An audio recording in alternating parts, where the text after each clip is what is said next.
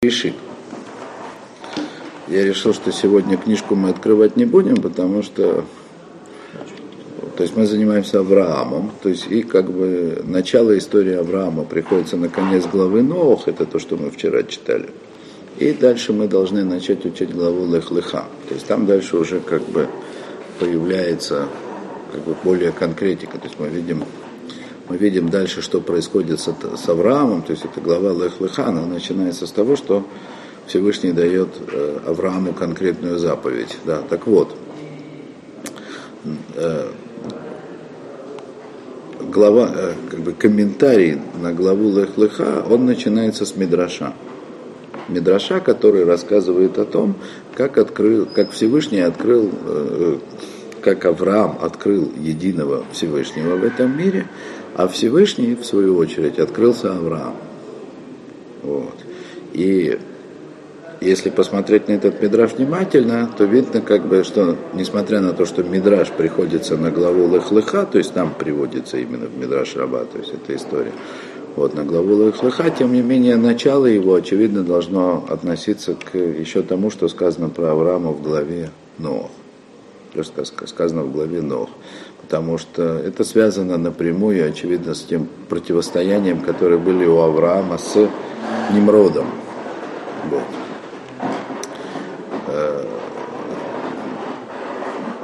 еще раз я скажу, повторю, Мидраш приходится на начало главы Лехлыха. Лехлыха начинается с того, что э, Всевышний открылся Аврааму. Сказал ему Лехлиха, иди, да, иди к себе, Позднее мы разберемся дальше, постараемся разобраться, что это все значит. И Мидраш Раба начинает как бы комментарий на это место с того, что э, говорит некую аллегорию, что произошло, то есть что произошло с Авраамом. И он приводит такую историю. Значит, это подобно человеку, который путешествовал из одного места в другое, вот так говорит Мидраш. И однажды, однажды вот он увидел Бира Боэрет, как будто бы замок, охмаченный огнем. Посмотрел он на этот замок и сказал, разве может быть, разве может быть такое, чтобы у этого замка не было хозяина? И тут открылся ему хозяин замка.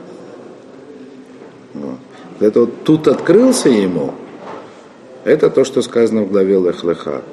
Открылся Всевышний Аврааму и сказал ему иди. Он ему открылся и дал ему как бы вот конкретное указание, можно сказать, конкретную заповедь. А вот то, что Авраам уподобляется человеку, который шел из места в место и вдруг увидел замок, охваченный огнем, то есть очевидно, как бы вот эта часть аллегории, она относится к тому, что происходило с Авраамом до того, как ему открылся Всевышний. И это, естественно, это требует понимания. То есть, если мудрецы, они уже как бы сказали такую аллегорию, значит, ее надо, надо понять, о чем, о чем же все-таки идет речь. Тем более, что речь идет о таком важнейшем событии, как то, что Авраам открыл Всевышнего в этом мире. Это как бы фундамент, основа веры. Вот. И что, что хочет сказать нам Мидраш? Вот. Я думаю, я так полагаю, что этот мидраж его следует интерпретировать, интерпретировать следующим образом. Значит, замок, охваченный огнем, это аллегория противоречия, с которым человек сталкивается в этом мире. И противоречие это в двух, противоречие в двух фундаментальных явлениях. Замок – это плод человеческого замысла, труда, разума, порядка, порядок. Огонь, который этот замок охвачивает, это, это признак отсутствия хозяина, хаос, который, который охватывает этот замок или мир. И это, в принципе, то, с чем должен столкнуться человек, когда он рассматривает происходящее в этом мире. С одной стороны, в этом мире есть очевидный порядок, светила упорядочены на небесах, все они вращаются, как угодно, да, можно привлекать современную науку, можно не привлекать. Допустим, если привлечь современную науку, оказывается, положение Земли относительно Солнца, оно уникально вообще. То есть чисто астрономически, будь Земля немножко ближе, все бы сгорело, будь Земля немножко дальше, все бы замерзло. Да? Все это, все удивительно упорядочено. Но это если, если только абстрагироваться от повседневной жизни и смотреть на этот мир в общем и целом. В нем как бы видна рука Творца. И это, кстати говоря, если посмотреть Талмуд, то аргументация Талмуда в том, что у этого мира есть хозяин, она как раз и находится в этой области. Там. А, есть, Талмуд приводит такую историю, как один, значит, римский насмешник спросил мудреца,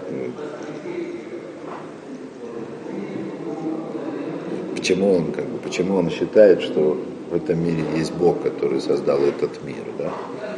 Значит, он ему говорит, ну вот посмотри, каждое утро солнце восходит. Да?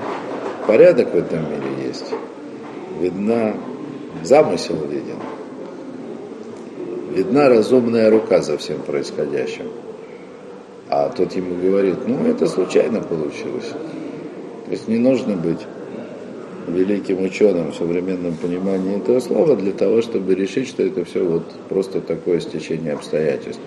И, значит, Потом в следующий раз тот же человек зашел к мудрецу, и у него там, ну, вроде как картина там на мольберте была, да, или нет, не картина была, что-то вроде ковра. И он увидел, говорит, какой красивый ковер, как он у тебя получился. Да так вот ветром нанесло шерсть. Да. И вот оно так случайно сложилось такой узор. Вот. Но это, это правильно, если только мы рассматриваем этот мир, э, как бы, в общем, в таком, в глобальном рассмотрении. Как же только, как только человек начинает э, жить в этом мире э, и переживать как бы, из-за своих мелких бытовых или каких-то глобальных проблем, он видит в этом мире присутствие и другой стороны, стороны хаоса. Постоянно какие-то случайности приходят и нарушают планы все время есть вещи, которые непонятно откуда берутся. И они готовы нарушить любой, любой план. В принципе, я так размышлял об этом сегодня. Очевидно, очевидно это то, что произошло, то, что произошло, когда Авраам наблюдал строительство Вавилонской башни. То есть сама идея строительства э, Вавилонской башни, она была проявлением э, творческого духа человека как такового и безграничной веры, упования человека на вот это творческое начало, которое в нем присутствует. То есть это человечество в Вавилонской башне, оно поставило себе глобальную задачу построить единый идеальный мир по своему вкусу. Причем они были более-менее все согласны о том, как этот мир должен выглядеть. Или совсем были согласны. Как там Тора и говорит, да, и все они говорили на одном языке словами одинаковыми, двори Махдим. То есть их видение того, как должен выглядеть мир, оно было одинаково. То есть они начали строить этот мир, начали строить город, начали строить башню. Да? То есть мир должен быть единый, централизованный, по замыслу по согласию как бы, всех людей, живущих в этом мире. И произошло что-то невероятное. Причем, как я и говорил, как мы читали, когда мы занимались конкретно Вавилонской башней, специально я обращал ваше внимание на то, да, что это не было явным вмешательством Всевышнего в происходящее. По многим комментаторам это было просто вообще проявление человеческой природы. Что несмотря на то, что было некое общее глобальное видение, как этот мир обустроить. Когда дело дошло до реализации, вдруг возникло недопонимание. Так как это происходит между людьми сегодня. То есть начни разговаривать с каждым человеком по отдельности. В общем и целом, все более-менее представляют себе идеальный мир. Разница, может быть, там возникнет в каких-то деталях. Но дело даже не в этих деталях, в различных видениях этого идеального мира. Дело в том, что даже когда люди согласны между собой, чего они хотят достичь, то, что они должны получить, как только дело доходит до реализации, совершенно непонятно, э, откуда берется недопонимание, споры, шкурные интересы, у каждого маленькие свои, да, вдруг они начинают преобладать. Да, то есть и, и, ничего, никакое движение, никакая революция, ни, ничего глобального в этом мире, начиная от его сотворения, от возникновения человечества и до сегодняшнего дня, ничего не прошло гладко. Везде происходит везде начинает происходить раздрай, непонятно откуда взявшийся. Это, собственно, и есть, да, вот это вот Бира, замок, охваченный огнем, это фактически то, что Авраам увидел, наблюдая строительство Вавилонской башни. То есть есть мир, есть творческое начало, в том числе и в человеке, есть как бы возможность да, привести это все как бы к некому единству, к общему знаменателю.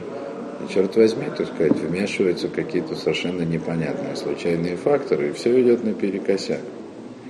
Все идет наперекосяк. Как будто бы этот мир, он является ареной э, борьбы разных сил природы, ну или разных идолов. Вот. Но, наблюдая как бы за этим всем со стороны, Авраам сделал единственно правильный, хоть и очень сложный вывод, что не может быть такого, да, чтобы у этого замка, смысле, который представляет собой весь сотворенный мир, чтобы у него не было хозяина, настоящего, управляющего им каждый. И в Шарле Бира Беломаньем. Этот мир не мог бы существовать ни дня, ни секунды без настоящего хозяина. Без настоящего хозяина. То есть смысл в том, что вот этот общий взгляд на мир, да, то есть отвлеченный взгляд на мир, который, который позволяет человеку заметить в нем присутствие замысла и упорядочивающей силы, упорядочивающего влияния, он на самом деле правильный. Вот когда человек погрязает в решении своих собственных бытовых проблем, то есть как бы погружается в эту материю, в удовлетворение там, своих конкретных телесных потребностей, вот тогда-то, он оказывается в мире хаоса, тогда создается впечатление, что хаос в этом мире, он не слабее, а то еще и сильнее, чем общий порядок, который, который в этом мире существует.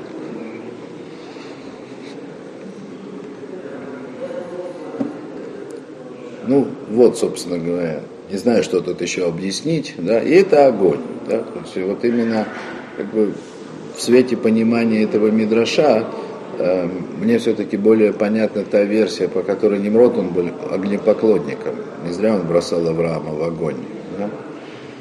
То есть строители Вавилонской башни столкнулись с тем, что, что миром правит хаос. И надо поклоняться идолам. Авраам пришел к противоположному миру. Он, порядок он главный. Ну, вот последний пример приведу. Очень простой, да.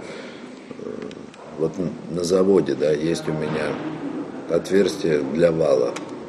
Да. Все это, на это потрачено много денег, времени, рабочих сил, подходит идеально. Да. Вал должен войти, так сказать, вот в свои опоры, на которых он держится. Но если есть маленькая заусеница, маленькая, ее даже глазом не всегда можно разглядеть. Да, если это действительно погодно друг до друга, он туда не входит. Можно бить по нему кувал, да, грохот такой, как будто он бьется о железную стену, он туда не заходит.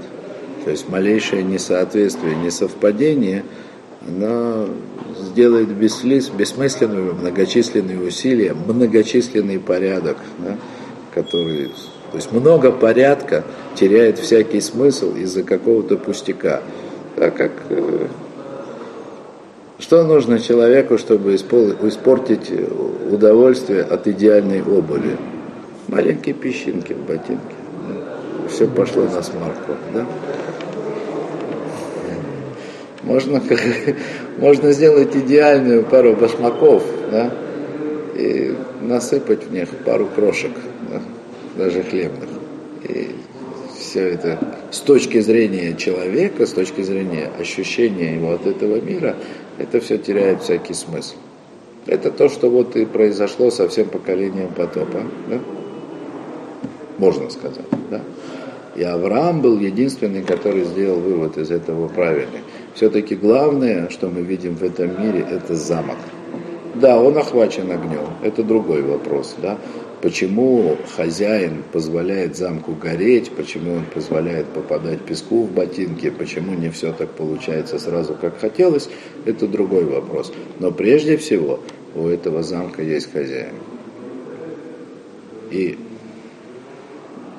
на сегодняшний день у меня нет сомнений, да, лучшим примером, лучшим доказательством этого, иллюстрацией вот этого замысла для Авраама, это было само строительство Вавилонской башни.